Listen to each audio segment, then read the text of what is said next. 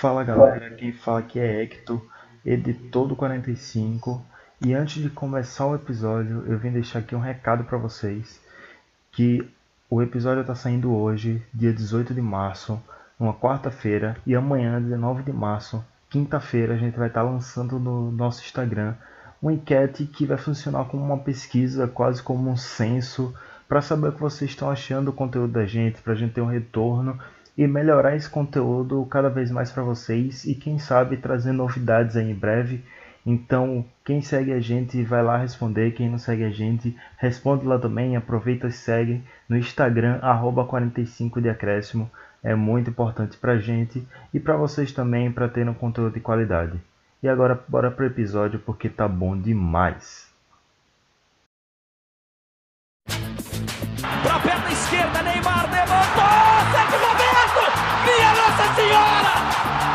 Impossível aconteceu, meu Deus do céu!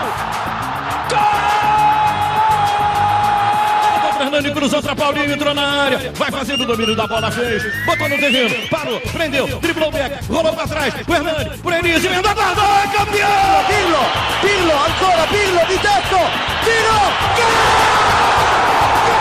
O James Milner na linha de fundo, cruzou na segunda trave, olha o gol do Lovren, gol! Que é sua, Tafarel, partiu, bateu, acabou, acabou! Acabou! É tetra! É tetra! 45 de acréscimo. Qual é, rapaziada? Muito bom dia, boa tarde, boa noite, boa madrugada para você que nos ouve pela internet. Começando agora o 45 de acréscimo, edição de número 65. Eu, Eduardo Costa, que apresento essa edição. Jamais pensei, quando comecei esse projeto, que em 65 episódios nós estaremos falando sobre uma pandemia que atingiu o mundo inteiro. Mas é, o coronavírus chegou, tá passando de passagem pelo mundo inteiro, deixando muitas marcas em vários países. A gente aqui no Brasil está vivendo é, situações bastante inesperadas de isolamento e tudo mais. Você que está nos ouvindo, com certeza está tendo sua vida bastante afetada por isso. E o esporte, mais precisamente o futebol, né, é, acaba sendo o menor dos problemas em toda uma situação que envolve saúde, né, envolve vidas, mas também foi afetado, né? Quem é apaixonado por futebol, por esportes como nós, está sentindo realmente um momento muito estranho onde não tem nada. Tudo está parado por conta é, dos efeitos do coronavírus. E é sobre isso que a gente vai falar: o futebol e o coronavírus, o que é que está acontecendo, o que é que pode vir a acontecer no futuro, questões de calendário, de competições, tá tudo embolado, ninguém sabe de nada, muito menos nós, mas vamos falar sobre isso. Eu, novamente, Eduardo Costa, estou apresentando essa edição 65 do 45 de Acréscimo. E eu estou ao lado de Emerson Esteves. Fala pessoal, espero que estejam com a coisa em mãos. É isso, vamos pro debate. Hector Souza. E aí galera, meu áudio já tá aqui meio com eco porque já tô aqui na minha caixinha de isolamento, então fique em casa. Faz correto. Roberta Souza. Olá pessoal, estamos aqui em quarentena. Espero que vocês também estejam dentro das limitações e vamos conversar. E Vitor Santos. Olá galera, fala pessoal. É, vamos para mais um episódio um pouco mais tenso. E como a Emerson falou, álcool em gel, sabonete, economizem no álcool em gel. Vamos, vamos. Pois é, né? Esse episódio que a gente inclusive gravaria presencialmente, mas obviamente a reunião foi suspensa por motivos óbvios. É bom destacar né, que todos nós fizemos um planejamento bonitinho para começar o 45 em 2020 falando de tudo que viria esse ano. Falamos sobre calendário do futebol brasileiro, o 2020 dos nordestinos, o 2020 do futebol feminino e tudo foi pro saco porque agora não tem mais nada e ninguém sabe quando vai ter. Futebol e coronavírus é o tema desse episódio.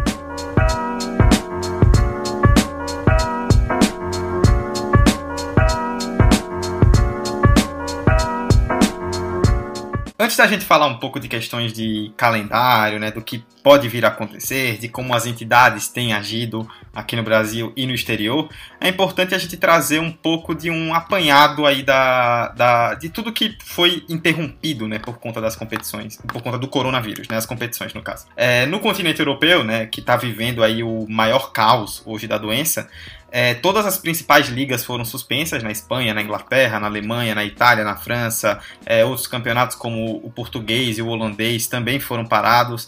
É, a Champions League também parou, a Europa League parou Inclusive, a Europa League parou ainda com jogos da, do mata-mata, de uma parte da rodada do mata-mata a serem realizados, assim também como a Champions. É, e hoje, dia 17, quando a gente está gravando, a Euro, que aconteceria agora em 2020, a Eurocopa, foi adiada para 2021. É, aqui na América do Sul, né, antes do Brasil, a gente está vendo vários campeonatos já suspensos ou com portões fechados, que é o caso do argentino, outros campeonatos como no Uruguai, no Paraguai, no Equador, na Venezuela, no Peru foram suspensos. É, as eliminatórias da Copa da América do Sul para a Copa do Mundo de 2022 foram suspensas. A Copa América, assim como a Euro, foi adiada para 2021 e a Libertadores também está suspensa. Aqui no Brasil, a CBF suspendeu todos os jogos de competições sob sua jurisdição, então os campeonatos nacionais estão parados, e os estaduais ficam a cargo das federações. A maioria dos principais estaduais pelo Brasil já pararam. Na região sul, os três estaduais pararam, é, São Paulo parou, Rio de Janeiro parou, Minas Gerais parou, é, aqui no Nordeste, o de Pernambuco já parou, aqui em Sergipe já parou, a Copa do Nordeste é, hoje também é, foi interrompida por tempo indeterminado, é, mas em compensação, alguns outros estados, como a gente vê, por exemplo, é, alguns estaduais na região norte, como Tocantins, Roraima, é, ou então na região centro-oeste, com Mato Grosso do Sul, com Goiás, com Mato Grosso, estão acontecendo ou normalmente ou com portões fechados. É, além disso, o Mundial de Clubes de 2021 foi adiado, eliminatórias da, da Ásia e da África para a Copa do Mundo foram adiadas, a MLS nos Estados Unidos foi suspensa.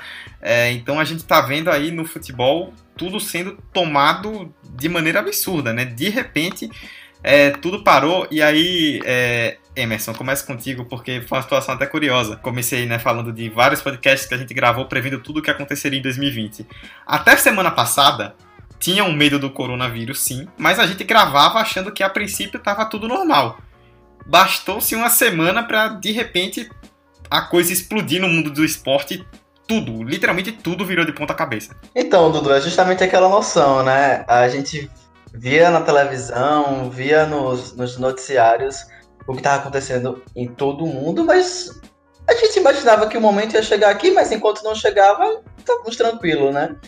E depois, uma semana, a bomba explodiu, é, justamente como um vírus se espalha de forma rápida. E o pico ainda, a gente, pelo que a gente já leu e tudo mais, ainda vai atingir. E isso em relação ao futebol e o esporte como um todo foi um grande choque, né?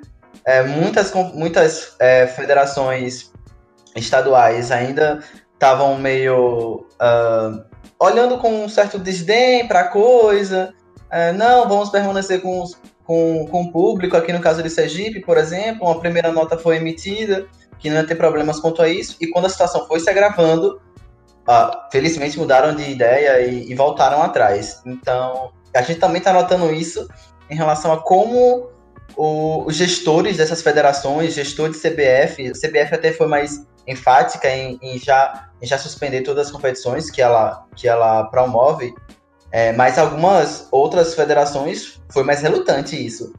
E o interessante e triste ao mesmo tempo é notar como uh, as pessoas em si elas têm se inteirado com o assunto. Não é inteirado não é muito bem a palavra, mas tem aderido ao movimento, sabe, de se proteger, proteger o outro e tudo mais. E no esporte a gente também vê alguns bons casos, então é bom a gente pegar, se apegar neles. E cara, não vou mentir para você, falando sério, quando eu vi, eu fui ter noção do que tinha acontecido. Aqui em Sergipe a gente já tinha tido um caso na época, mas quando eu vi o Domingão do Faustão sem plateia, eu fiquei, meu Deus do céu, temos um problema. E hoje, quando o Graciano Barbosa não foi pra academia, eu também fiquei tipo, meu Deus do céu, o negócio tá tenso. Eu tô falando sério, pô, em relação ao Domingão do Faustão, pelo menos. Mas vamos ver como vai ser absorvido pelo mundo do futebol. É uma patada imensa.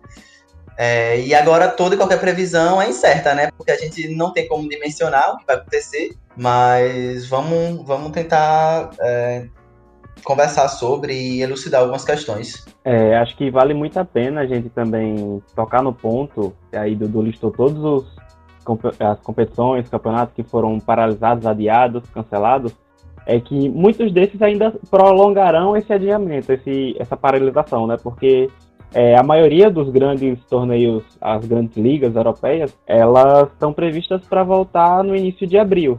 Mas, dada a circunstância, e principalmente na Europa, se tratando de onde esse vírus está mais afetando, devido a Europa ter uma população idosa muito grande, e aí o, o idoso é tratado como o principal grupo de risco, é, a gente vai ter aí um, o aumento dessa paralisação dos torneios, o que é, é, totalmente compreensível, principalmente quando você abre o Twitter, vai em qualquer é, rede social e você vê postagens de como os países estão literalmente vazios, com suas ruas vazias. E até tudo voltar ao normal, tudo se estabilizar. E falando de futebol, é, o futebol é uma indústria, uma indústria assim como qualquer outra empresa, qualquer outro serviço, é, ele depende de vários serviços daquela, daquele país, daquele estado. Então, até tudo se normalizar, vai demorar aí mais de mês para é, se algo voltar antes, vai ser meio estranho, mas tá para é, tudo voltar ao normal para lá para depois dessas datas que foram publicadas. E pegando a linha do que Emerson comentou, é, de que a gente sentiu de fato esse impacto dentro do esporte na, na última semana.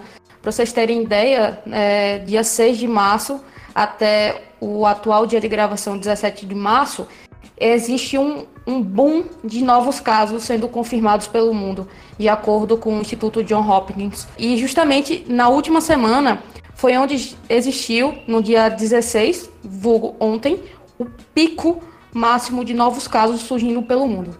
E isso interfere diretamente na forma como a gente vive nossa vida, certo? E isso não seria diferente com o esporte, como o Victor acabou de comentar. É, não são só os jogadores, não são só a equipe técnica, existe toda uma infraestrutura por trás para fazer aquele jogo acontecer. E essas pessoas também estão sujeitas a serem infectadas e, e sofrerem os riscos da, da, da, doença. Então, é muito importante que a gente reflita e que sim, o, o, o calendário pare, seja suspenso, porque a medida de prevenção nesse momento é, é o que a gente tem em mãos para evitar que a situação fique pior. E Roberto estava falando desse boom aí de casos nesse último, nessa última semana e o primeiro campeonato a parar foi lá na Ásia, onde, foi come onde começou né, os, o, o surto não. Mas foi o primeiro epicentro do, do coronavírus, que foi na China, e parou o pré-olímpico de futebol, dia 22 de janeiro, ou seja, lá no início do ano. E aí, só em março, foi que veio parar os campeonatos, por exemplo, italiano, que é onde está tendo o maior número de casos agora, onde é o país onde está mais complicada a situação por causa do coronavírus. E eu acho que essas complicações dentro dos países se deram muito por causa do futebol também. Se os países, se as federações tivessem agilizado um pouco mais essa paralisação, com certeza seria talvez não fosse menor o número de casos, mas daria para conter mais, porque eu tenho certeza que muitos casos passaram ali nos estádios, por exemplo, seu time faz um gol, você vai lá e abraça o cara que está do seu lado no estádio e você nem sabe quem é aquela pessoa, ela pode estar tá contaminada.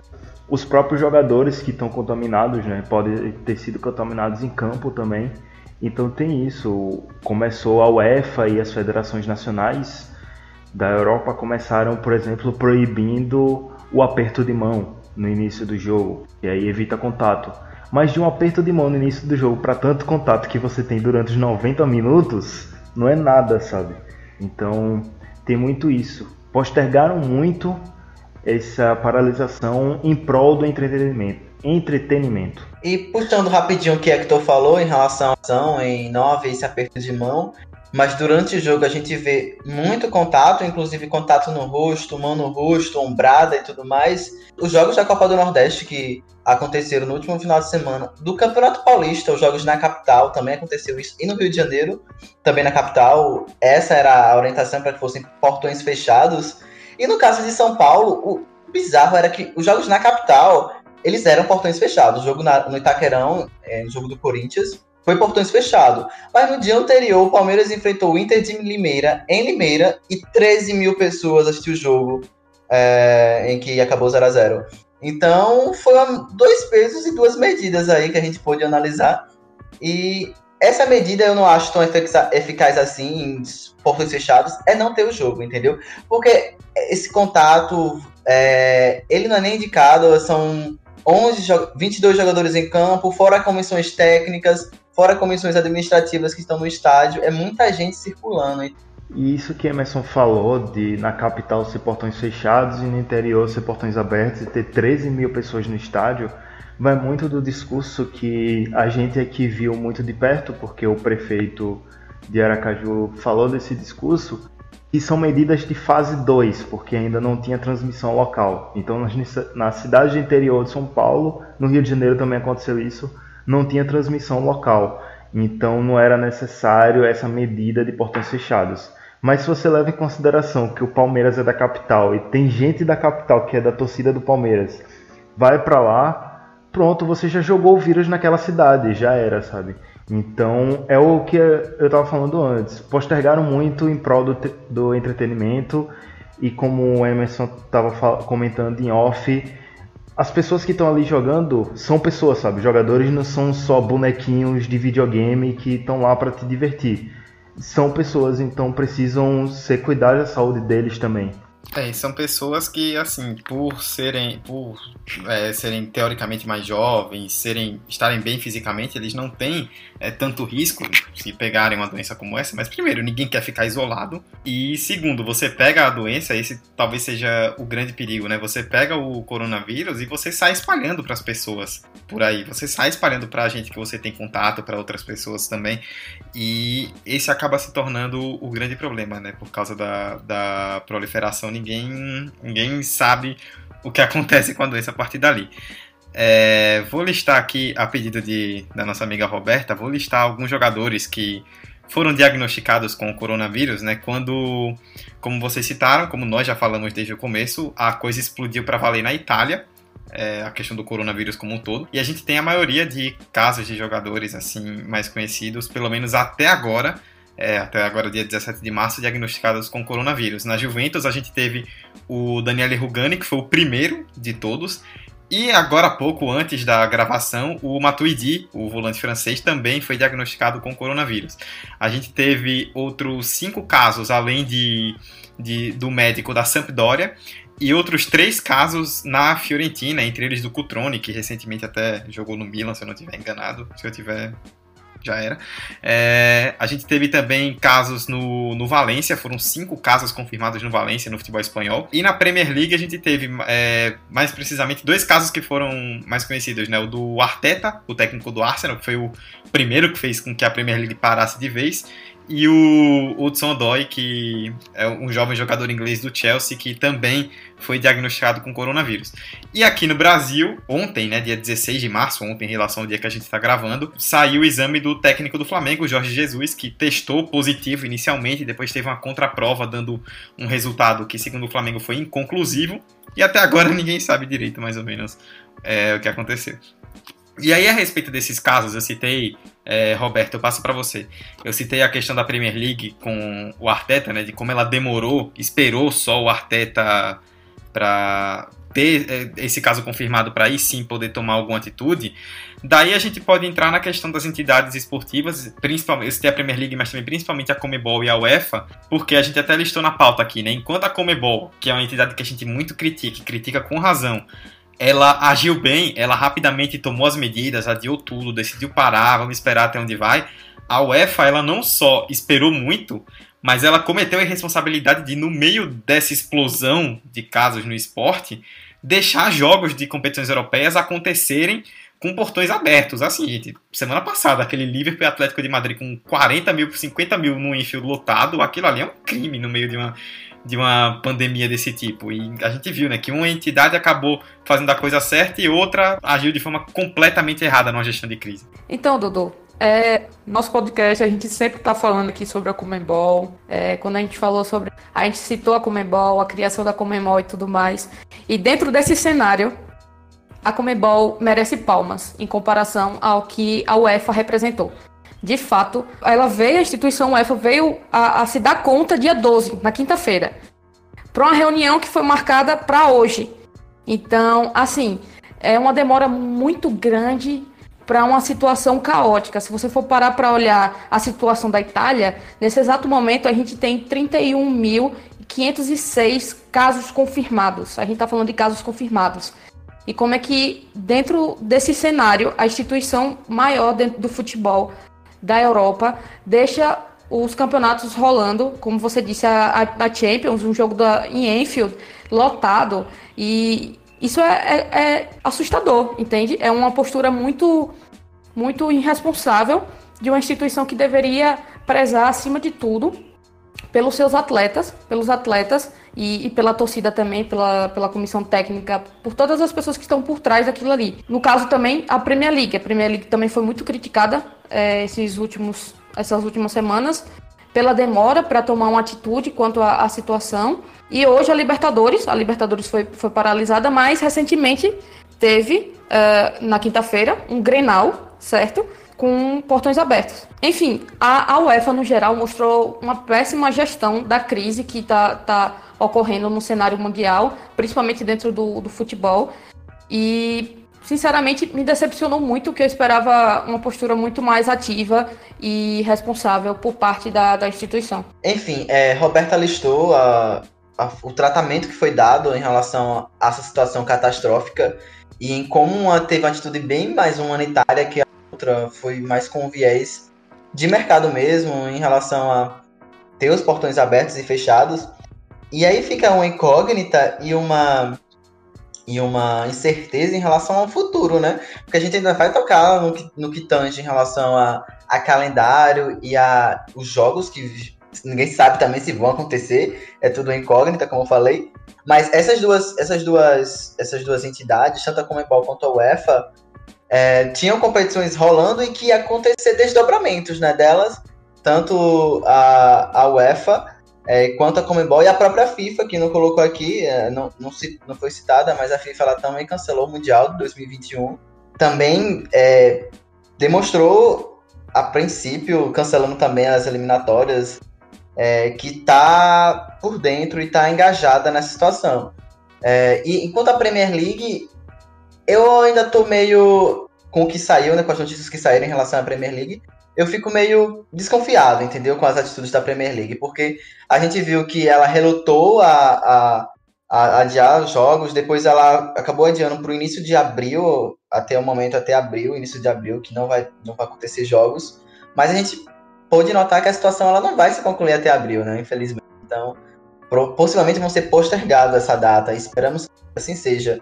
Mas rola muita luta, tá acontecendo muita luta política de bastidores em relação às marcas também que patrocinam esses eventos. E um outro ponto é os clubes pequenos que dependem de televisão para se manter, porque os jogos não estão sendo transmitidos, esses clubes eles não estão sendo rentabilizados. Então, em relação à Inglaterra, não se sabe qual é o futuro desses clubes de divisões menores. E ainda, porque tipo, os jogadores eles estão ok, né? Eles vão receber o salário deles tranquilo. Mas em relação a esse tratamento entre é, direitos de transmissão com os clubes pequenos, na Inglaterra também se torna uma incógnita na situação. Não só TV, né, Emerson? Bilheteria também, porque tem muitos clubes pequenos na, na Inglaterra e na Europa em geral que, sua maior, que a maior parte da sua renda vem das bilheterias. Então, se não tem jogo, não tem bilheteria. Se não tem bilheteria, não tem renda para eles. E aí é uma bola de neve gigante que uma hora pode acabar chegando nos jogadores não receberem salário porque o clube está sem dinheiro. Os jogadores que eu falava eram jogadores uh, de clubes de elite, de primeira divisão, segunda divisão. Agora, jogadores de divisões de baixo, dentro da situação, até que você colocou, vai ficar difícil. Os clubes de grande elite, qualquer coisa, o Manchester City arranja um patrocinador aí e paga os jogadores. pesado. Bicho, pesado, viu? Meu Deus.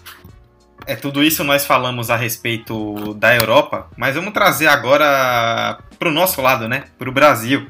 É, o futebol brasileiro, pelo que a gente tem visto aí nos últimos dias, na verdade ele viveu, como todos vocês destacaram, né? Principalmente no caso, nos casos da UEFA e da Premier League, uma grande incógnita ali do que fazer, o que é que a gente vai fazer agora, será que a gente para, será que a gente não para? É, no Brasil, isso foi ainda mais evidente. Ainda, está sendo ainda mais evidente porque, como eu citei naquela lista do começo, alguns estaduais já pararam, outros estão sendo realizados com portões fechados, outros estão rolando normalmente, como se nada tivesse acontecido. É, vários jogadores, treinadores do, de clubes grandes do futebol brasileiro se manifestaram no último final de semana, basicamente perguntando se só ia parar o campeonato, só ia parar o calendário quando alguém morresse. A CBF já anunciou que todas as competições dela estão paradas, mas os estaduais ainda dependem de cada federação. É, Vitor, ao que parece, as federações, algumas federações, ainda não entenderam direito o que é que está acontecendo e a gente está vendo situações de campeonatos que rolam, que não rolam, você não sabe se vai ter jogo, se não vai ter jogo e o calendário brasileiro fica jogado às moscas com isso tudo, né? O coronavírus ele veio para mostrar aí responsabilidade mundial se tratando de saúde é, saúde popular. E diferente do, da Europa, que tem um interesse, a maioria, ou menos estritamente financeira, desses clubes menores, querer bilheteria, etc., o brasileiro não. O brasileiro, ele, além do coronavírus, ele também tem uma contaminação ideológica, muito por parte de quem está no poder hoje em dia, de que é, muito do que se passa desse coronavírus acaba sendo totalmente despreocupado. Você vê discursos de pessoas que estão despreocupadas com o coronavírus pelo simples fato dele só ter é, matado 7 mil pessoas em meio a 106 mil, 195 mil casos é, confirmados até então. E aí você pega o da de 81 mil curados, casos recuperados, e fala, ah, então é um vírus de boa, é um vírus tranquilo de se recuperar, é só um resfriado. Gente, não é. O principal problema do coronavírus, além de, claro, poder matar é, os grupos de riscos e poder matar até outros grupos também que a gente ainda vai descobrir. É um vírus novo, é um vírus que ainda está se descobrindo. É, é o principal problema é justamente inflar o sistema público, hospitalar ou privado também. Mas, enfim, é, a federação, a maioria da federação do Norte e algumas do Nordeste, não, do Nordeste todos foram é, parados, salvo engano. Mas há umas federações do Norte, há umas federações do Centro-Oeste que ainda estão de portões abertos, ainda estão rolando jogos. E mesmo que não chegue lá, é, o fluxo e a circulação de pessoas, principalmente pelo Brasil, que é um país muito amplo, muito populoso, é enorme. E a chance de contaminação é maior ainda. É preciso ter medidas maiores, mas isso não vai vir é, de uma instituição menor, como federação, se tratando de um caso sociopolíticos de saúde. É preciso de, de federações superiores aplicando é, pedidos mesmo de obrigação. E não só as federações, os clubes também têm que entender isso.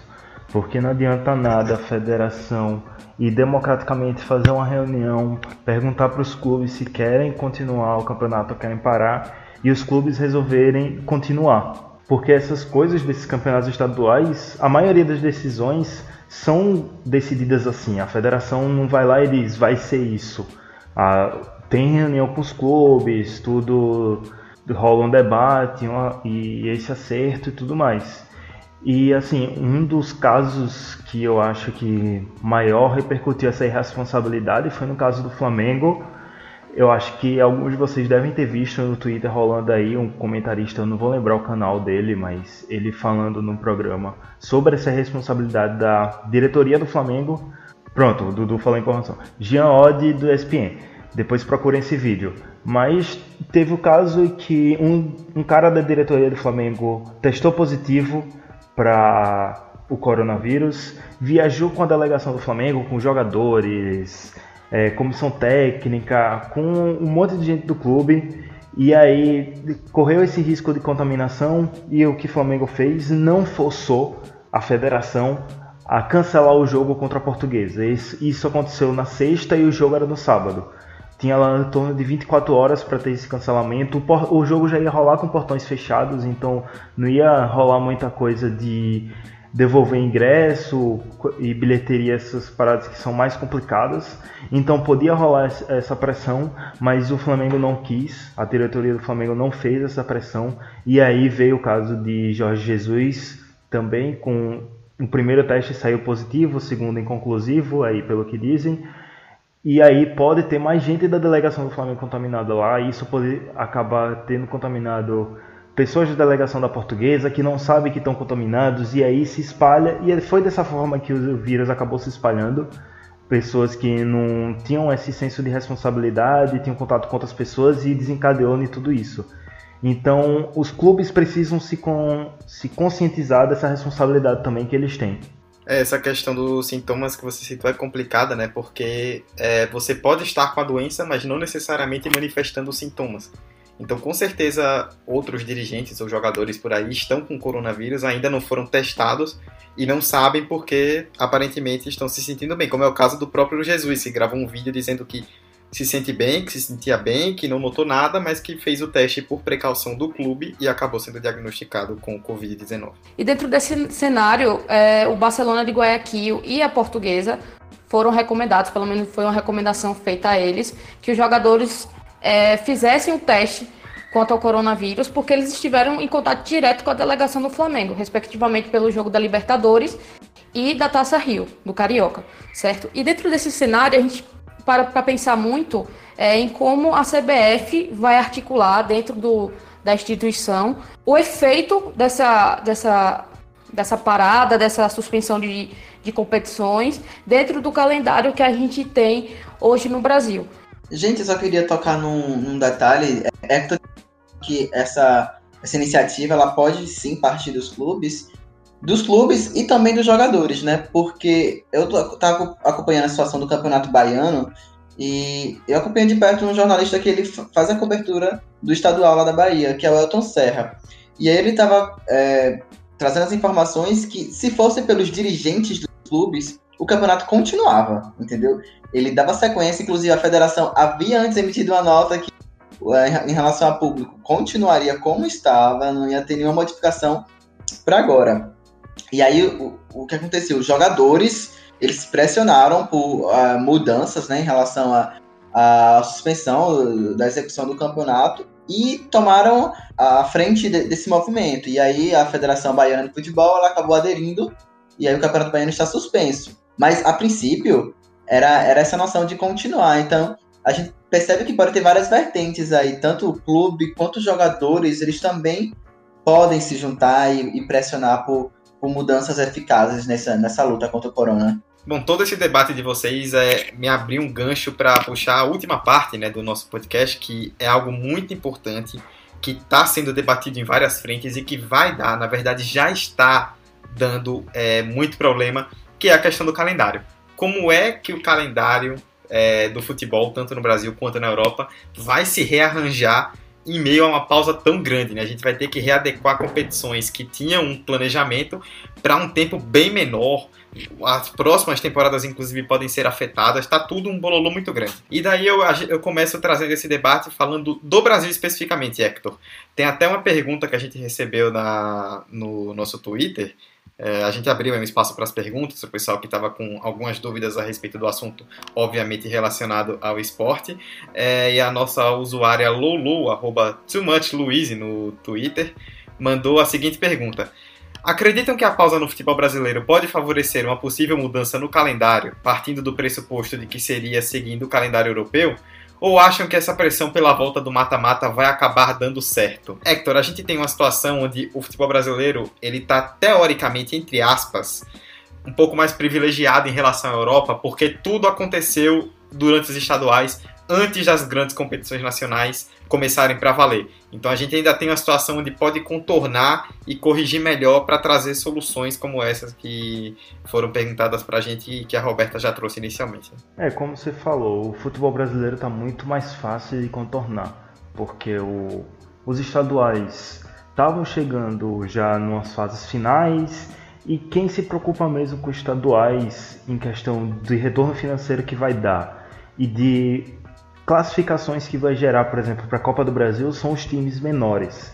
Então dá, por exemplo, times que estão sem calendário jogarem estadual durante um ano, tirando os times grandes que estão em competições maiores. Falando em Brasileirão, pode se transformar num calendário tipo calendário europeu, que em vez de ser temporada 2020 vai ser temporada 2020 e 21. Começa no caso no meio do ano julho e termina em março, abril do outro ano, maio. Isso resolveria questão de não precisar ficar tão.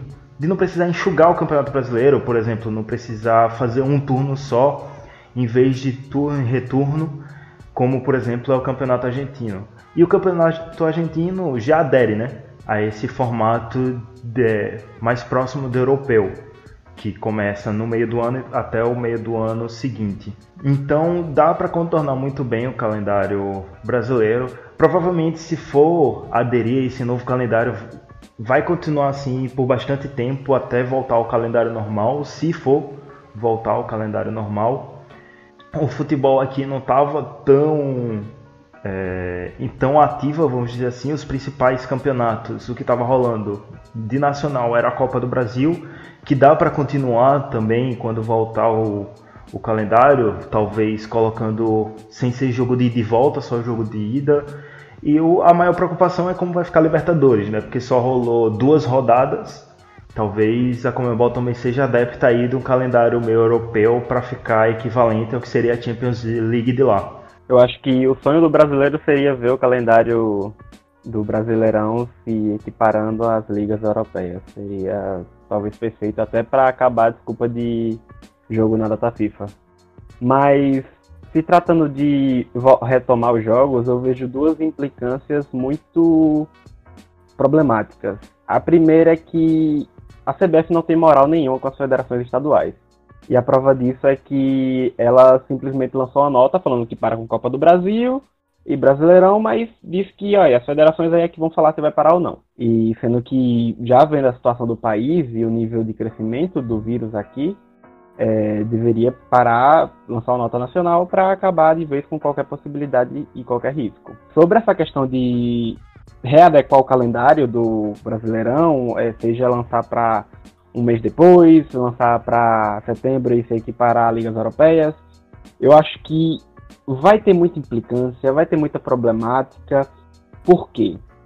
Porque as federações têm peso 3 e as federações têm um peso muito forte se tratando de votação dentro das reuniões com o CBF e demais é, problemas aí do futebol brasileiro.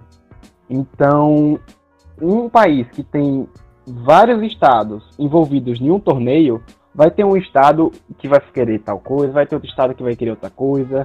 E eu acho que vai, a gente vai quebrar muito, a gente vai ter muita dor de cabeça para uma decisão unânime. Então a, a CBF precisa ter uma postura mais autoritária para poder resolver logo isso. É, já precisa estar tá planejando essa, essa volta do futebol. E se tratando de estadual, é isso totalmente isso que tu falou. É, no, no, com relação a jogos continentais, eu tenho. Eu vinha pensando hoje de manhã numa questão, porque Libertadores a gente pega América do Sul toda e a gente tem países mais desenvolvidos que outros países. Consequentemente, a gente tem países mais propícios de se recuperar logo com esse coronavírus do que outros países com uma maior dificuldade de reestruturação. Eu fico pensando se os principais países dos principais, dos principais clubes já estejam aptos ao futebol, enquanto outros, aí uma minoria, estejam não aptos qual vai ser a postura da Comebol. Eu acho que é uma questão interessante também, porque aí já vai ter times que podem atuar, porque já estão no, no equilíbrio, e aí não sei quando vai ser, não sei é, em que período do ano, mas vai chegar esse momento. E vai ser interessante também ver essa postura da Comebol. Então a gente tem várias implicâncias é, de federações e de regiões, de como o vírus vai ser lidado, para poder debater. E para a gente encerrar, falamos do calendário brasileiro, vamos falar um pouco também do calendário europeu, que esse tem uma bomba gigantesca nas mãos para resolver. É, tem até uma pergunta também no Twitter, né, que a gente recebeu da, da Gabi, arroba The no Twitter, que perguntou é, o que podemos esperar para o ano de 2020 nas competições esportivas e se é provável que haja o adiamento das Olimpíadas. Parte das Olimpíadas eu comento rapidamente no final, mas é, antes, oh, Emerson, deixa eu passar contigo é, a gente tem ligas europeias que estão na fase fina, nas suas fases finais, Champions League e Europa League também chegando em momento decisivo, algumas ligas que estão com situação de título e rebaixamento mais definidas, outras não, então é complicado você usar o critério de uma para aplicar em outra. Tem uma Euro que ia rolar nesse meio tempo que já foi adiada.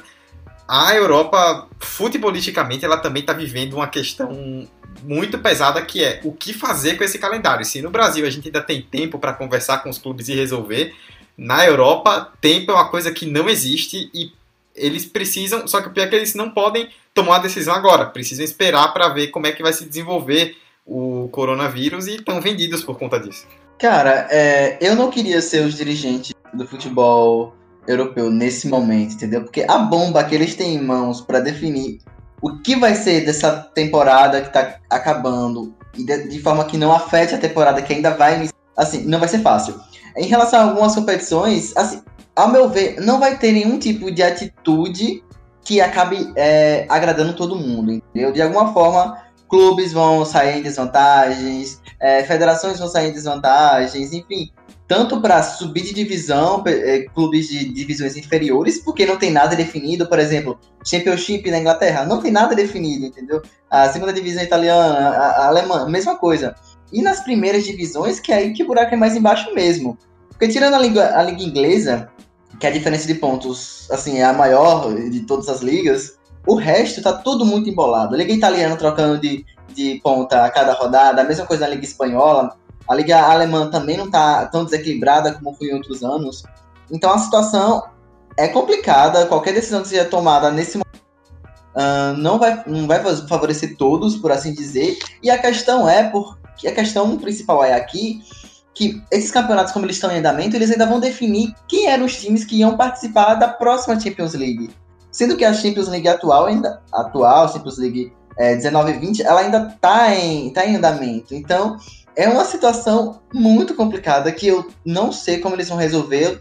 Assim, nesse momento, dia 17 de, de março, eu não sei se eu não sou capaz de trazer uma informação precisa, acho que ninguém é, porque como a pandemia e como o coronavírus está em curso ainda, não tem como a gente estipular prazos, a própria UEFA e a própria Premier League e, e outras entidades, elas acabam sendo meio evasivas, elas se mostram querendo que, que os campeonatos eles se concluam, mas como é a questão, entendeu? Vai determinar que a tabela acabe dessa forma? É uma opção. Vão ver outros jogos, vão ver é, um, um mini playoffs. Não se sabe ainda essas questões também. Então, os dirigentes da UEFA, em relação à Champions League, estão com a bomba em mãos. A própria Eurocopa ela foi adiada para 2021, uh, o que afetou a, a, Copa América aqui, porque a Copa América aqui não era para ter essa Copa América aqui esse ano, né? Ela, essa Copa América foi para bater com o calendário europeu que estava tendo a Eurocopa. Acabou também sendo suspensa a Copa América aqui na América do Sul. É isso, cara. Tipo, os dirigentes vão ter um trabalho, ninguém é, não vai ter como deixar todo mundo satisfeito. E é uma situação complicada, envolve paixão do torcedor. Por exemplo, imagina que cancela a título do Liverpool, começa a temporada do zero. Como uma das dirigentes do West Ham queria. Porque seria muito conveniente para ela, porque o West Ham não foi muito bem das pernas nesse campeonato inglês. É uma hipótese também. Assim, muitas hipóteses vão surgir. E espero que no final tomem a mais prudente possível, sabe? Principalmente no que tange Champions League. E aí, como, como o Emerson comentou, se você parar, vocês pararem para olhar, é, a gente tem o top 5 de infecções no mundo com coronavírus. Três países são da Europa e são os três países com as ligas mais acirradas nesse exato momento, que são Itália, Espanha e Alemanha. Como a gente já comentou, a Inglaterra, a Premier League já tem uma situação um pouco mais confortável quanto a isso, então a decisão talvez seja um pouco mais. passa a ser um pouco mais fácil dentro do, da, das instituições. Mas uma coisa que eu tinha comentado é, no nosso grupo no WhatsApp, enquanto a gente estava estabelecendo a pauta e tudo mais, é, qual é a melhor forma de fazer isso? Qual é a melhor forma de tomar decisões de forma a não impactar, uh, não impactar de forma errada é, os clubes que estão envolvidos nessas ligas? É, e eu comentei até no grupo que seria muito interessante se a gente parasse para olhar é, probabilidade, estatísticas, coisas que vêm acontecendo durante o campeonato e tomar isso também como base para uma decisão. Talvez não seja o que vai ser levado em consideração, talvez outra decisão seja tomada de fato, como a Itália de adotar um playoff, mas dentro desse contexto é o que se mostra mais coerente diante da, dos números e do desempenho do clube ao longo do campeonato não, não inclui a possibilidade de times que estão na zona de rebaixamento terem é, jogos bons e, e, acabar tendo uma recuperação, como também não inclui é, times da ponta tendo mau desempenho e perdendo muitos pontos nas últimas rodadas. Mas dentro do contexto que a gente tem de números, de estatísticas, seria, um, pelo, pelo meu ponto de vista, o mais seguro a, a ser levado em consideração. Eu acho que a melhor solução para definir os campeonatos europeus é pega o técnico, o técnico escolhe um jogador, cada técnico escolhe um jogador de cada time, cada um da sua casa liga o, o PlayStation, o Xbox, pega o FIFA, bota para jogar as rodadas que, termi que, que faltam. Pronto, dá para definir campeão, rebaixados, tudo mais de boaça. Eu acho justo. Mas se bem que tem até competição de esporte pelo mundo parando já, viu? Então, até isso tá. Até o mundo dos joguinhos tá, tá parando. É, e Emerson tocou num ponto importante que eu acho que é o que a gente tem que entender dessa situação. Ninguém vai, não vai ter uma decisão nesse momento que vai agradar todo mundo.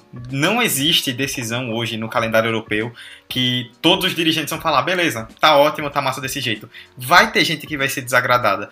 E aí, é, outra questão abordada foi a da Champions League. Como é que a UEFA vai fazer? Porque, assim, digamos que eles decidam manter o resultado de ligas que já estão com o título praticamente decidido, como é o caso da Inglaterra, como é o caso da França. Mas aí, ligas que estão bastante apertadas, como não tem tempo, eles decidem suspender. Tipo, ah, não tem campeonato, não tem campeão, anula os resultados. Uma liga vai usar para a Champions League a classificação de uma temporada e outra liga vai usar a classificação de outra temporada. Tipo, como é que vai ser essa questão do critério? Como é que a UEFA vai estabelecer isso? A UEFA vai ter algum tipo de poder, ou as entidades, as ligas nacionais é que vão acabar decidindo isso. Na verdade, ninguém sabe. A gente cobra, e a gente falou aqui da Comebol, da UEFA, a gente cobra decisões básicas de parar campeonato, de esperar, de ver o que vai fazer. Mas a partir daí, saiu do básico, foi para o mais avançado, para o geral, ninguém faz ideia do que vai acontecer principalmente no calendário europeu que está tão apertado. A Euro já foi adiada justamente para tentar é, dar uma amenizada nisso. Mas até junho a gente vai ter condição de jogo, do jeito que a Europa tá, com todo mundo fechado em quarentena, muito difícil. Roberta trouxe aí os números. Então, assim, a gente não sabe o que esperar. Todas as decisões têm seu lado para ser refletido e seu lado errado. O que a gente tem, a única certeza que a gente tem é justamente essa. Ninguém vai sair feliz. Então, é, o que a gente pode esperar é muita discussão para os próximos dias, para as próximas semanas, para os próximos meses. Esse calendário, como nós citamos aí já desde o começo, é uma grande bomba que os dirigentes têm em mãos para resolver. É, e para fechar rapidamente, a, a Gabi perguntou no Twitter a respeito da Olimpíada. Eu fico muito triste como fã é, de esportes olímpicos, de ciclos olímpicos e tudo mais, mas a grande verdade é que não tem como fazer essa Olimpíada em julho. Tipo, não dá. Gente do mundo inteiro indo pro, indo pro Japão, tipo, é, que pode até estar tá melhor a situação no Japão mais para frente, mas gente de vários países do mundo indo pro Japão, atletas, jornalistas e tudo mais, é uma situação muito complicada para ser resolvida até junho, mas o COI jura de mãos e pés juntos que vai fazer essa Olimpíada em, em julho, na verdade, eu falei em junho, mas em julho. O COI jura que a Olimpíada vai rolar. Eu honestamente acho muito difícil, até por conta também de classificação. Só oito modalidades de 50 na Olimpíada estão com todos os, os classificados definidos, que são os três do hipismo, os dois do ciclismo, vôlei de praia, softball e hockey na grama. Todas as outras competições ainda dependem de classificação de pré-olímpico, de competição para o ranking mundial, que foram adiadas, foram paradas justamente por causa da, da questão do coronavírus ter explodido agora. Então, é possível que acabe ficando para o final do ano. Talvez eles quebrem um pouco essa coisa da exigência do ciclo olímpico de ser de 4 em 4 anos e façam no ano que vem. Ninguém sabe. Mas enquanto isso, os atletas estão esperando, muitos não treinando. Se for em junho, eles também chegam prejudicados nessa questão física tem todo uma. Se a FIFA, se as entidades europeias têm uma bomba, o COI, com a Olimpíada que acontece a cada quatro anos, tem um, uma bomba H para resolver. A verdade é que ninguém sabe direito ainda o que vai acontecer.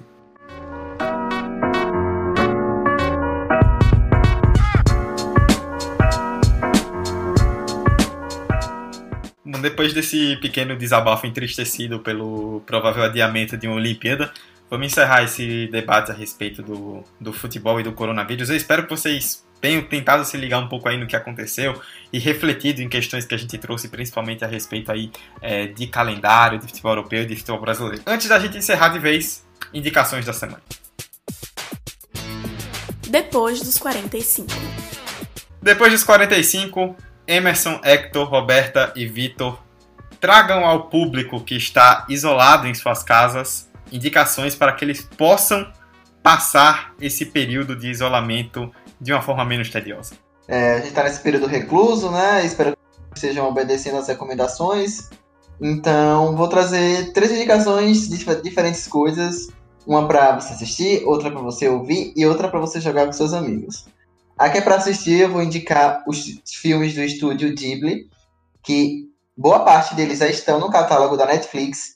Então, se você jogar lá Estúdio Ghibli, não sabe é, específico, você pode jogar Estúdio Ghibli e vai aparecer lá. Acho que já estão mais de 16 filmes lá, se eu não me engano. Enfim, já tá boa parte dos filmes já estão no Estúdio Ghibli.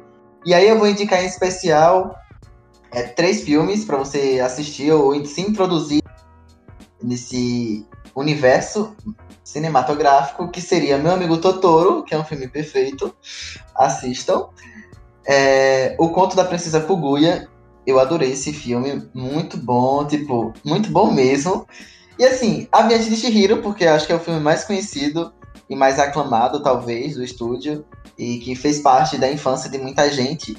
Então, eu indico esses três filmes para você se introduzir, mas tem outros, A Princesa Mononoke também é um filme impecável.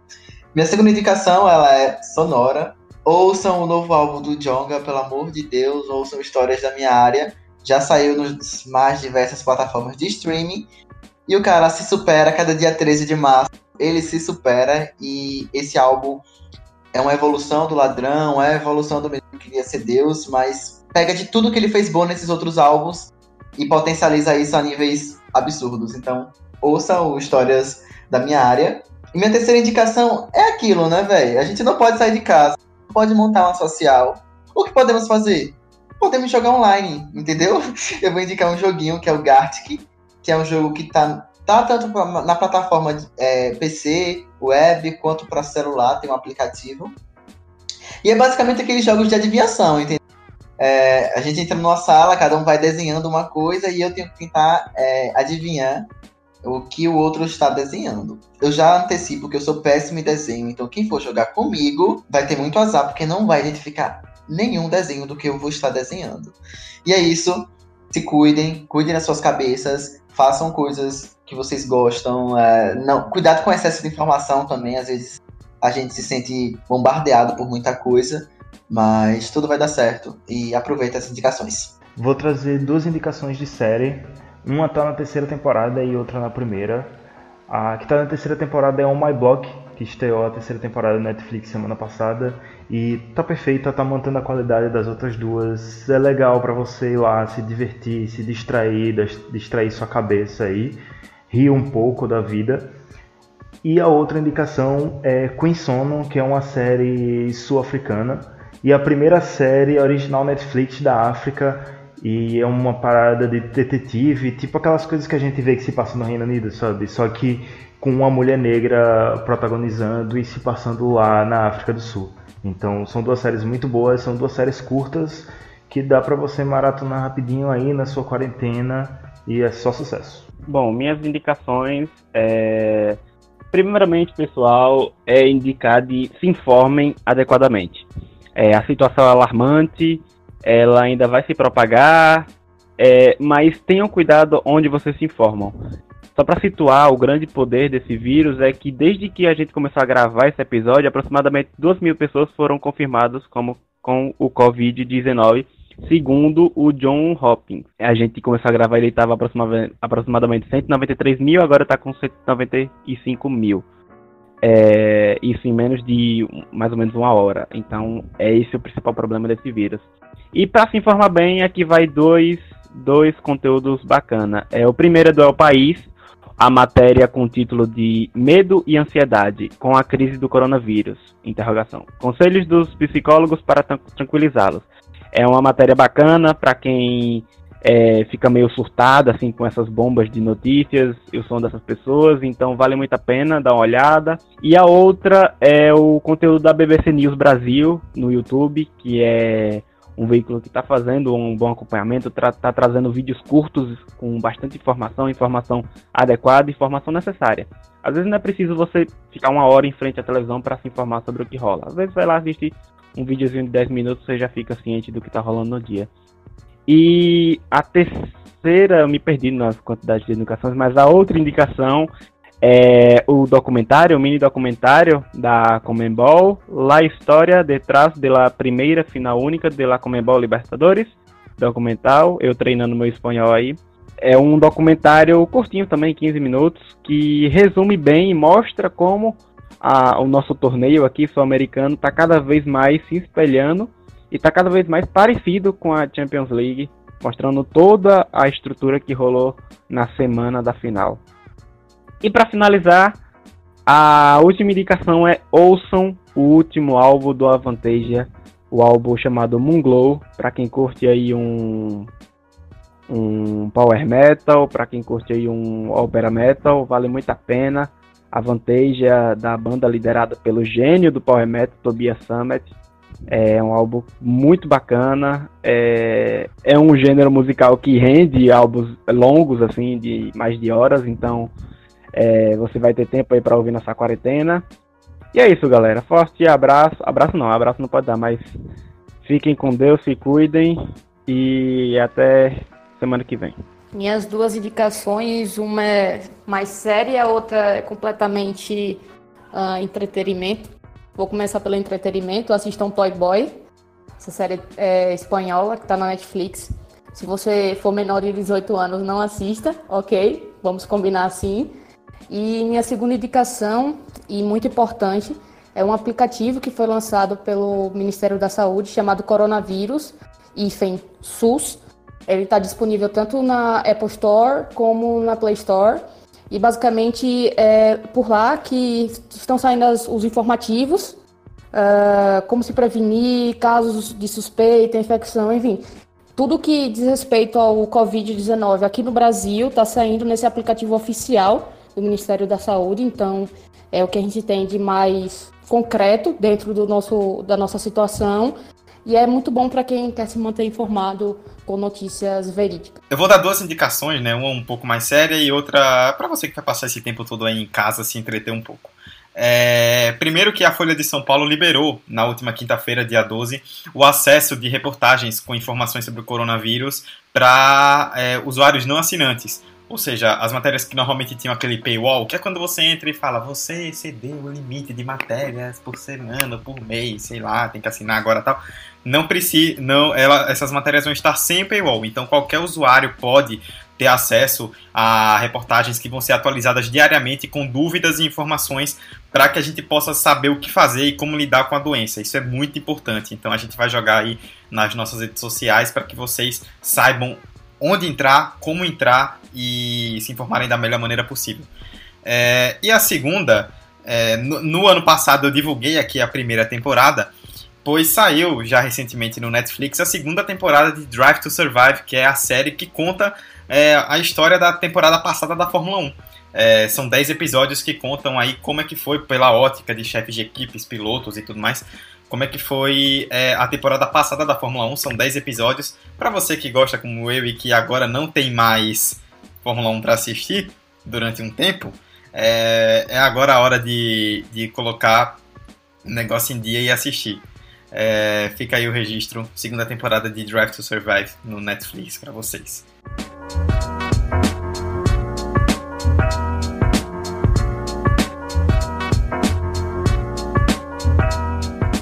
Bom, é isso. Encerramos a edição de número 65 do 45 de Acréscimo. Espero que vocês tenham se informado aí bastante sobre o que está acontecendo no futebol é, com todo esse problema aí, essa pandemia do coronavírus. É, Para você que quer nos seguir nas redes sociais, Instagram e Twitter, arroba 45 de Acréscimo, tudo junto. Mandem suas dicas, é, seus comentários, seus elogios, críticas e sugestões de tema, principalmente, que nós vamos precisar muito, porque pelo visto vamos ficar um bom tempo sem futebol por aí. É, estamos hospedados no Anchor e disponíveis nas principais plataformas de streaming, como Spotify, Apple Podcasts, Google Podcasts e tantas outras. É só pesquisar no seu agregador por 45 de acréscimo, ouça, nos avalie positivamente, é, vamos fazer aí a comunidade crescer cada vez mais. Eu, Eduardo Costa, estive apresentando essa edição ao lado de Emerson Esteves, Hector Souza, Roberta Souza e Vitor Santos. E, meus lindos, eu vou encerrar de maneira diferente. Eu quero que vocês, cada um, deixem uma recomendação para o ouvinte que está em casa nesse momento e que precisa se cuidar contra o coronavírus? Então, Dudu, minha dica é cuide do seu corpo, mas não deixe de cuidar da sua mente. É, faça coisas que vocês gostam. E é isso, as coisas vão dar certo, mas cuide da mente de vocês, sabe? Descansem. Às vezes dê um tempo para cuidar da informação e façam coisas que vocês gostam. É isso. Valeu, galera. E quarentena não é meme, não é férias. Então, quando a gente fala para ficar em casa para não espalhar esse vírus é real, porque mesmo que você, jovem de 20 e poucos anos, não esteja sentindo sintomas, você pode estar contaminado, principalmente se você está em áreas muito populosas. E os idosos são quem, vai, é, são quem mais vai se prejudicar com isso, então todo cuidado é pouco. Como o perfil do Liverpool postou ainda hoje, se você quer defesas tão boas quanto a de Alisson, é, se proteja, lave suas mãos, usem álcool em gel e escutem 45 de acréscimo.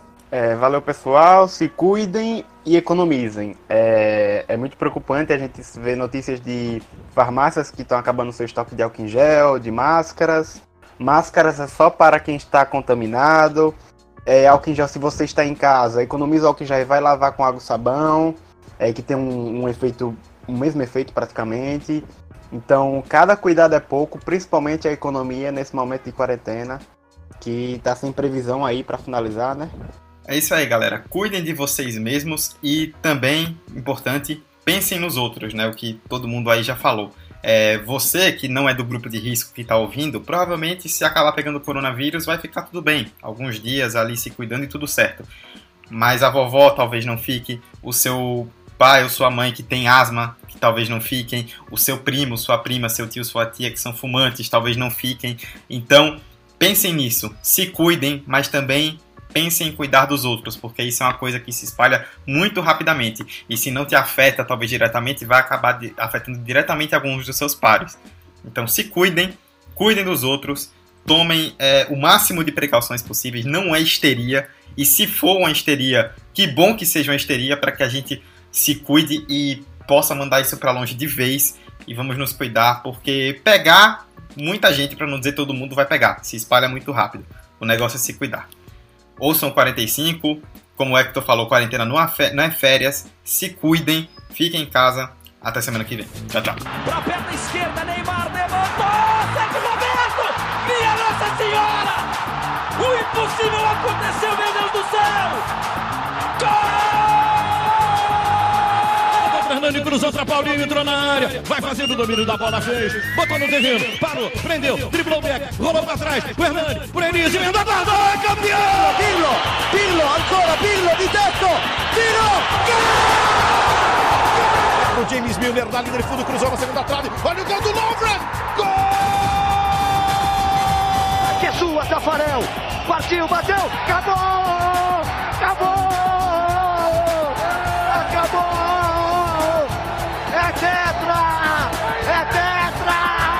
45 de acréscimo. Só para deixar claro que o epicentro no Reino Unido é na região de Manchester, tá por ali, tá? Só, só para avisar mesmo. E daí começam as teorias da conspiração sobre Manchester City e o coronavírus. Manchester City Pronto. colocou o coronavírus no mundo para derrubar o governo Bolsonaro. Qual sentido que isso faz? Meu Deus. Saiu é, da Universal. É, é, amanhã tá nos grupos de WhatsApp. Divulgado o escândalo, divulgado o escândalo que todo mundo suspeitava. Corrente iniciada por Hector. Lembrem disso, tá? O Manchester City vendeu o coronavírus pra China. Mas ele vai cair no fair play financeiro? Vocês estão. Por que, que a gente entrou nesse papo, Meu Deus. Gente, pelo amor é, de Deus. É... Gente, eu só, tava, eu só falei que era o epicentro, tava na região de Manchester. Era Querida, só isso. Você joga um fato na, numa mesa cheia de doido, só vai dar merda. Esse podcast foi editado por Hector Souza.